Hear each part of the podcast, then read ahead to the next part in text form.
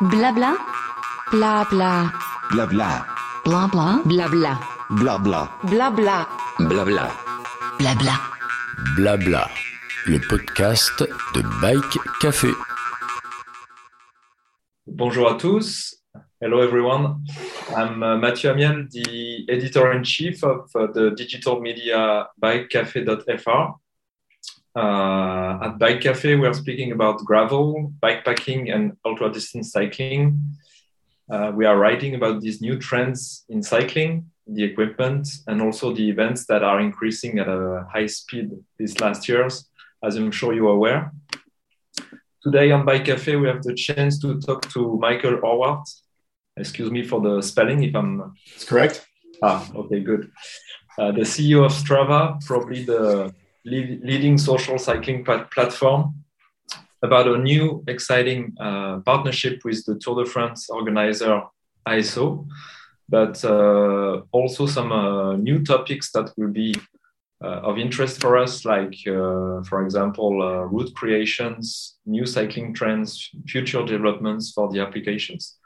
So, thank you, Michael, for being here. And um, maybe let's start with a general uh, picture about Strava in 2022. Um, what's what's um, what's in the what, what's in uh, in Strava for this year in terms of uh, subscribers, uh, countries, athletes, and uh, a general overview of Strava. Yeah, yeah, great. Thanks for having me. It's really great to be able to chat, talk with you and share news about Strava and also about the partnership with ASO. Um, so where we are today, 2022, we've seen um, uh, several years of really rapid growth, uh, fueled by people looking for community and motivation to be active during the pandemic. Uh, so globally, we've grown by well over twi- two times um, uh, since the 2019 levels, and we're at now 99 million registered athletes. Um, so uh, uh, that that community, the size of the global community, just about everywhere we we uh, we are, there is Strava in 195 countries, and each of those places it's grown quite a bit in the last two years. And uh, you mentioned our subscription. I think that's really the core of Strava's focus is on building uh, building a great experience for anyone who wants to be active. Um, Strava's uh, is the, the basis of Strava is really you can create a community of people that you want to be connected to and share your information with your your workouts, your activities, and through that you find more motivation to be active. That's available for everyone, free and paid.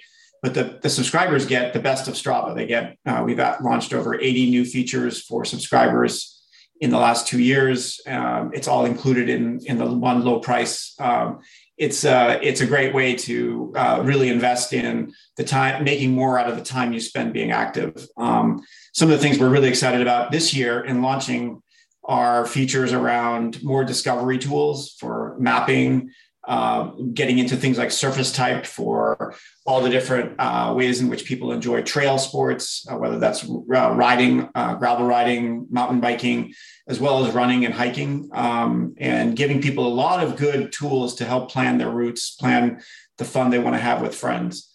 On the other side of discovery, it's having more fun with friends. And so we're adding more features into really make uh, group activities more fun um, and ways to challenge each other, uh, motivate your friend, you and your friends get motivation with each other. Okay, and um, let's talk first about the. Um, thanks for the introduction. Let's talk first about the, the this new partnership with uh, ASO, the Tour de France. Um, so you, Maud sent me the the press release you're gonna present next week. This is going to be a three-year partnership with Tour de France and Tour de France Femmes with Zwift. Um, could you tell us a bit more about uh, about the partnership and what you what your goal is?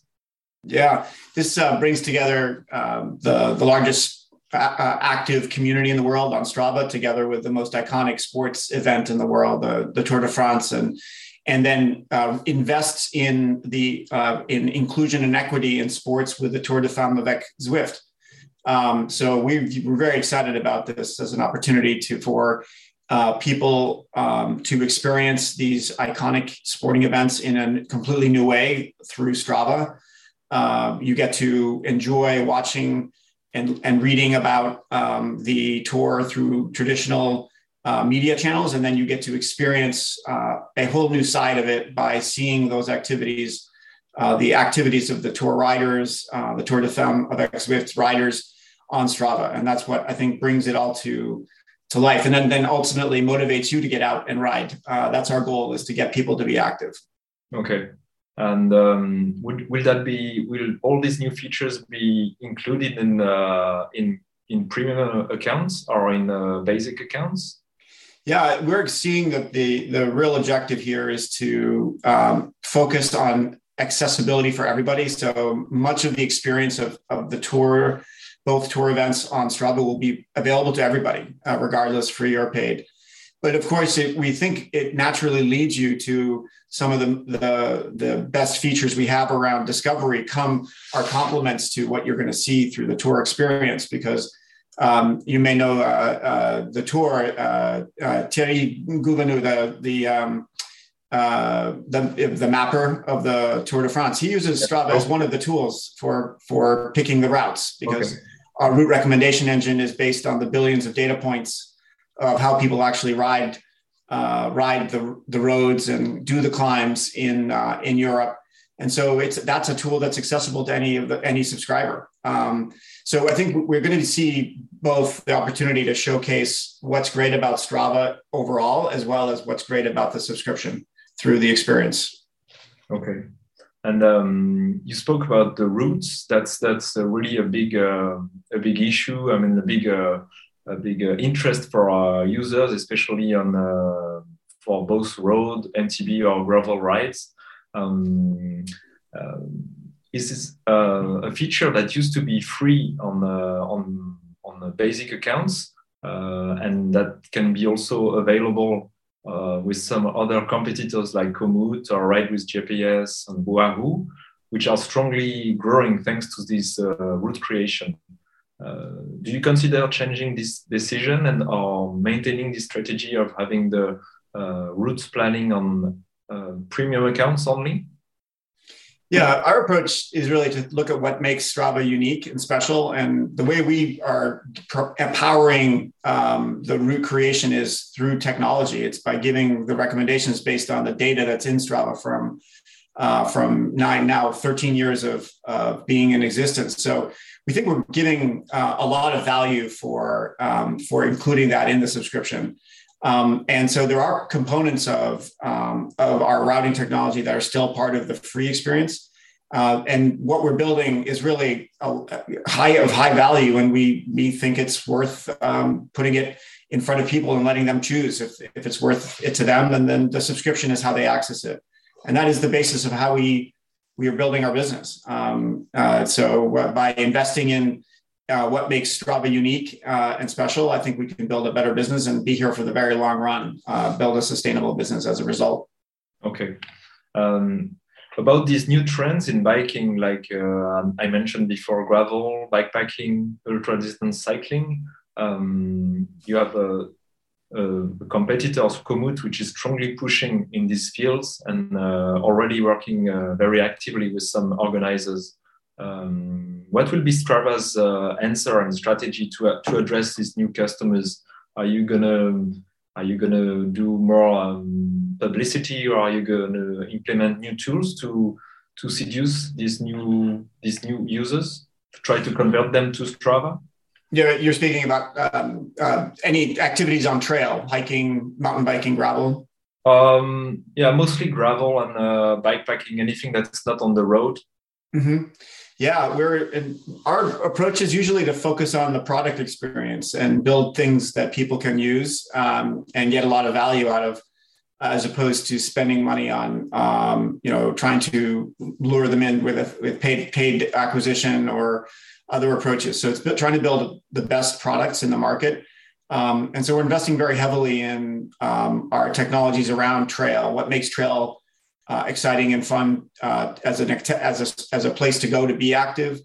Um, and um, we're in, investing also in what how to make that uh, trail activity come to life uh, on Strava in more in ways to tell the story of what it was like to go on that uh, um, that bike packing trip and or the gravel ride you did with your friends. So mm-hmm. we're launching, uh, for example, one one thing we're bringing to the experience this um, um, this summer is video, as adding video capability into how you can upload an activity. Um, and so the whole picture, I guess, is that we focus on building a really great product that attracts people.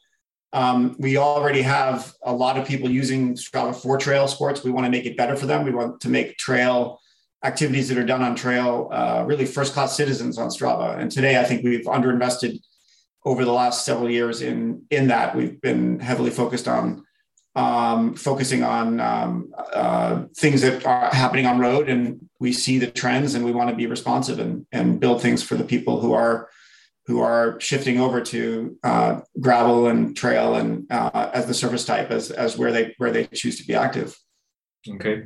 And are you thinking about uh, maybe vocal guiding as some uh, as as what it's done by others, like uh, and which is quite popular, I think. You mean uh, yeah, uh, the uh, voice voice directions, the directions okay. by yeah. Um, that that's something we have looked at. Um, we opted to go build some other things first, like points of interest, um, and uh, expanding that set of things to be able to add, for example, reviews, um, so that we're getting more context. We want uh, we want to make the process of planning a, a route um, something where you gain confidence that this is going to be a good experience for you, given your level of expertise. Um, and we try to do do as much as we can around the, the planning uh, phase before we get into what you're doing when you're actually active actively using uh, actively being you know out on the trail okay and one uh, feedback I had from some of my uh, contributors is that uh, are you thinking about uh, developing a, private chats between uh, between athletes, between members, so that they can uh, they can um, correspond more easily? Yes. Yeah. Okay, that's interesting. That's a I think that's an interesting feature to. Yeah yeah, we need better tools for communication, uh, and, and, that goes ties into the use cases of around planning, uh, but also uh, celebrating after an activity is done. You know, it's there's a lot of a lot of ways in which athletes want to be able to communicate with each other. We want to build it authentically, so it's around the activity. Um, Strava's tried to really focus in the activity is the is the center of the experience, um, and uh, but but absolutely communicate better communication tools between athletes. Okay. And um, I had a question. Uh, since Strava has grown so big uh, this last year, um, do you consider it as, a, as as its own social network now? Well, we're a subscription business, and so we don't um, have any, you know, any advertising on the platform. So I think it's a very different concept of, um, you know, how how we're wired compared to the social, you know, big social networks and sport in itself has always been social. It's it's so it's in some sense we're really we're trying to replicate is more the feeling of uh, being on a team or the locker room or the the clubhouse. That sense that these are people who you enjoy spending time with them in real life, as well as then Strava is a place where you can celebrate what you do together to be active. And that goes to you know where we really have focused the as I said on on making it all about the activity and and trying to get people to be more active. Um, so our mission is to is to connect people to what motivates them to be active. Um, and uh, the growth we've seen um, is a function of people telling their friends. It's we haven't we don't do paid acquisition. People, it's it's uh, word of mouth that helps us grow. So from that sense is like what, what we hope we can do is that you build a really tight connection with the people you follow on Strava, that that's something that is uh, up to you to decide how much you share, what, uh, because our business model is not de- dependent on you spending more time on a screen. We, we don't, we actually want to get you away from the screen. We want to get you out being moving, being yeah. active. So in that sense, it's very different um, as a, as, the whole business model is very different than the social networks where their goal is to get you to pay more and more attention to uh, what's on the screen so they can show more advertising. We want to be, we, we think we do better if you're more active or you're active at the right level. Um, so adding more things that can help you live a full active life. That's our, that's our objective is in terms of the longer term picture. Okay. And then, um, specifically about the heat maps. Is it something you're uh, also uh, making progress on? Are you always trying to enhance the user's experience and give some feedback to other cyclists on, for example, trails that have been uh, ridden or uh, cycling, cy- new cycling itineraries? Um, what's your what's your view on that? Yeah, the, I think that heat on Strava, the concept that Strava has um, down to real-time information on trail condition could get to the point with re- real-time information on trail conditions um, you know number of you know how crowded are the trails right now? What's the best time to go? Those are all uh, information that we have we can surface that make that available uh, to uh, to strava athletes through the experience. And that's that is part definitely part of our future uh, around how to enhance the experience especially on trail. Um, you know, the, the difference between, you know, a good day and a bad day could be something that happened overnight with, you know, weather changing the trail conditions so that um, it's no longer uh, rideable. Um, that's definitely something that we can have very good access to through just by aggregating the data that we see coming in from Strava. So I think all that is definitely in our future, and we want to make sure that that we we just continue to invest in um, the, anything that has to do with maps and discovery. That's a big feature set for us. Okay. So you'll keep working with uh, open source as a, for for maps. Yeah, we use uh, yes, that's right. So the the OpenStreetMap base map is the base map for Strava that we get. We have a, a couple of different map providers, but Mapbox is our main partner on maps. Um, and uh, we we know that that there there are a lot of different choices out there. This one is the one that we that is really over the over the last several years has proven to be uh, the most workable solution for us. Okay. And uh, on a more uh, private level, you you're based in California, Michael. Yes, I'm based in San Francisco. Okay, and uh, do you ride the road, gravel, or MTB? Um, um, so I ride road, but I just got a gravel bike uh, the beginning of the year, and I've been experiencing. So for at least for like three years, my friends were all saying, "Go get a gravel bike. Why aren't you on a gravel bike?" So finally, I to like to you know to I couldn't I couldn't take it anymore. I had to get a gravel bike, and it's a eye opening. It's a totally different experience. I love it, um, and so I still love, love riding uh, uh, my road bike. But gravel is opens up a whole new uh, dimension to riding, and um, there's so much good riding anywhere you go. You can find uh, you can find really great uh, rides that you just didn't even think of them as rides before. So I, um, you, you know, I was out on in the Marin Headlands in San Francisco, which is just north of the Golden Gate Bridge. I've been running those trails for years, and now I'm riding them, and it's just a whole new experience. I love it. Um, I, I, this summer I want to take my first trip with my gravel bike and go and explore for a couple of days um, uh, in the north of north coast of California. Um, there, there's just so many good things that can come out of that. So get away from the roads and get onto the trails. But Michael, uh, Mark is a Mark is a very mountain bike. Yeah, he's more mountain bike. Yeah. yeah. Mark Mark Gainey is the other co-founder, main co-founder with Michael, former CEO as well. And this, yeah, he's uh, really into mountain bike. yeah, what I, from what I see, obviously. That's his. yeah, and I, I don't think he has a gravel bike yet. Um, but he doesn't ride road. Like his, yeah, he's his, not into road anymore. He, he's had too many accidents on the road, but um, I used to ride m- much more mountain bike, um, and then got away from that uh, when I moved to California. Um, and then uh, now, you know, now, so I don't know what the balance will be in the next three years, but gravel definitely is going to be part of it. Cool, thanks. And and you, and you, Greg, you're riding uh, gravel as well? Yeah, yeah. I used to like uh, you ride gravel a lot. I was really into it for two years, like um, going all in, um, but I broke my wrist. So I don't know if you see the scars, but really broke my ears in a nasty way. So I had to, it took me off the bike for quite a while and I'm starting to get back now. Okay. So starting race road, like keep it, keep it, keep it uh, smooth for now, but like can't wait to go back on the, on, on trails. Uh, yeah, it's just a, a, this incredible machine that I love. There's, yeah, just, uh, just love like, and the Ile-de-France I mean, it's underrated. There's so many trails, so many, so many paths, so many forests. It's uh, we always talk about like the Provence, right? Which is obviously, I mean, you live like in a really nice area, obviously, but yeah, and Ile de France is amazing as well. It's uh, so I um, yeah, it's really fun to ride uh, your gravel in around Paris. Actually, it's who, would have thought, but there's many, a lot of trails. I think that's the, the cool thing about gravel is that it makes you discover or rediscover your area uh, Yeah, because you're totally. experiencing new routes and new itineraries and uh, And when you're on the road bike, you see the pass. You're like, that would be great on gravel. That may be great on gravel. And you just see you see them, and you come back and do the and you look them actually on Strava. You're like, oh, yeah, like, because you saw your you see your, your activity.